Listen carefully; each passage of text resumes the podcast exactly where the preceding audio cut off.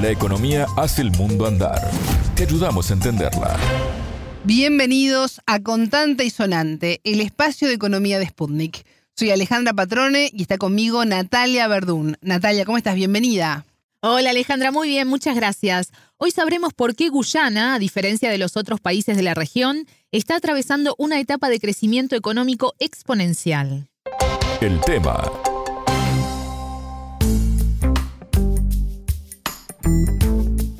Hasta hace poco Guyana, un país de 800.000 habitantes en la región del Caribe, era considerado uno de los más pobres del mundo, pero ahora está registrando un crecimiento económico aceleradísimo, Natalia. Así es. De acuerdo a las proyecciones de la CEPAL para este 2022, podría alcanzar un crecimiento del Producto Bruto Interno del 52%.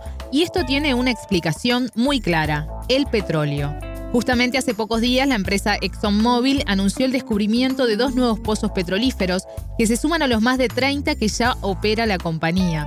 Y sobre este tema, Sputnik conversó con el periodista y analista Marco Salgado, argentino residente en Venezuela. La entrevista.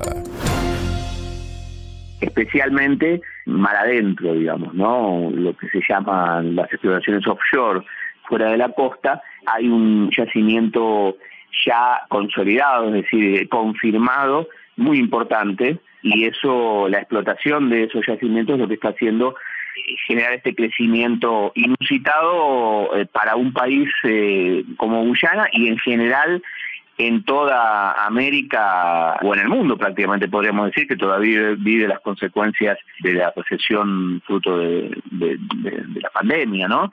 Básicamente está ligado a este a este fenómeno, ¿no? Al, haber ya encontrado yacimientos muy importantes, no solo de petróleo, sino también de gas mar adentro, ¿no? Frente a las costas de Guyana o frente a las costas también de Venezuela, porque digamos, ahí es donde está el conflicto con Venezuela.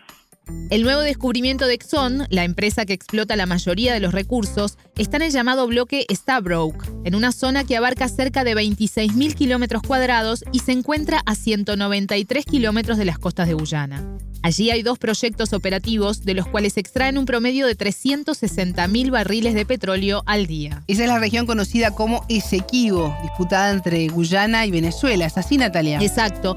Salgado dio más detalles sobre este conflicto territorial. Ese es un conflicto de muy vieja data, es un conflicto de límites heredados de las viejas potencias coloniales, Inglaterra en el caso de Guyana, España en el caso de Venezuela, pero es un conflicto que se mantuvo de muy bajo perfil durante la mayor parte del siglo XX, incluso cuando Guyana se independiza y hereda de alguna manera ese conflicto, en general siempre fue una movida muy bajo. Estaba la, el, acuerdo de seguir eh, conversando el tema en el marco de las Naciones Unidas y así se mantenía hasta que aparece este factor, evidentemente, que tiene que ver con la explotación petrolera, que se realiza directamente, una parte de estos yacimientos están en la proyección de la zona de reclamación en el océano. Entonces ahí es donde empiezan las protestas de Venezuela.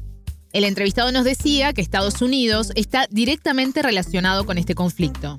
La Exxon es una de las empresas que, Chevron es otra de las empresas que está ahí y que está ligado directamente a esa explotación y a ese conflicto. Y Estados Unidos lo atiza, digamos, el conflicto, ¿no? Hace poco hubo algunas decisiones de funcionarios del Departamento de Estado diciendo que ellos apoyaban a Guyana y que fueron respondidas rápidamente por Venezuela y además hay que recordar que Guyana salió de ese acuerdo de seguir discutiendo el tema en el marco de las Naciones Unidas y se fue a la Corte Internacional de Justicia, ¿no? Para eh, seguir adelante con ese diferendo que para Guyana es muy importante porque estamos hablando de las dos terceras partes del territorio de Guyana que están dentro de la zona de reclamación. Salgado también se refirió a la postura de Venezuela. Venezuela insiste con que el tema tiene que volver a la ONU. ¿no? Tienen que seguir en todo caso solamente en ese ámbito que se restablezcan los equipos mediadores y los oficiantes de, buena voluntad en la ONU para acercar posiciones. Si bien Venezuela ha tenido que ir a la Corte Internacional de Justicia a, bueno, a presentar su posición, sigue la posición del gobierno venezolano o del Estado venezolano en general, porque hay que decir que este es prácticamente el único tema en el que hay acuerdo entre, entre gobierno y oposición y, todas las oposiciones en, Venezuela. Eh, la posición de Venezuela sigue siendo esa, digamos, que solo se discuta en Naciones Unidas. Y Guyana, con el apoyo importante de Estados Unidos, sigue el camino de la Corte de, Justicia. ¿Qué puede pasar? Bueno, puede escalar el conflicto. Hay un tema que hay que tener en cuenta ahí que tanto para Guyana como para Venezuela, la zona limítrofe, si la contamos en función de cómo están los límites hoy, o si hablamos en general de la zona en reclamación, son zonas poco pobladas, muy ricas no solo en petróleo, gas, sino también en minerales, pero son zonas poco pobladas, digamos, es una frontera muy fría la que hay entre Venezuela y, Guyana, no tiene nada que ver con la frontera del otro lado de Venezuela con Colombia, es una frontera muy activa.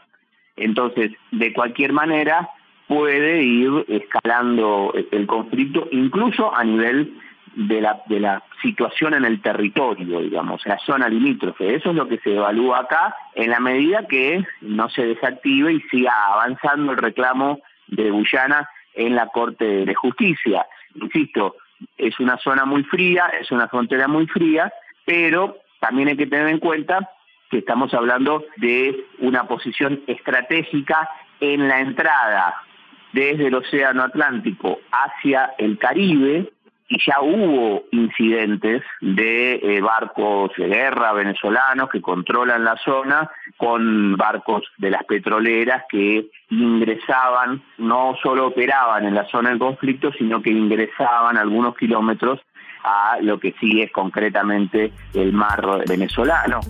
Escuchábamos al analista y periodista argentino radicado en Venezuela, Marco Salgado. Muchas gracias, Natalia. A las órdenes. Pueden volver a escuchar este programa por spundinews.lat. Contante y sonante desde Montevideo.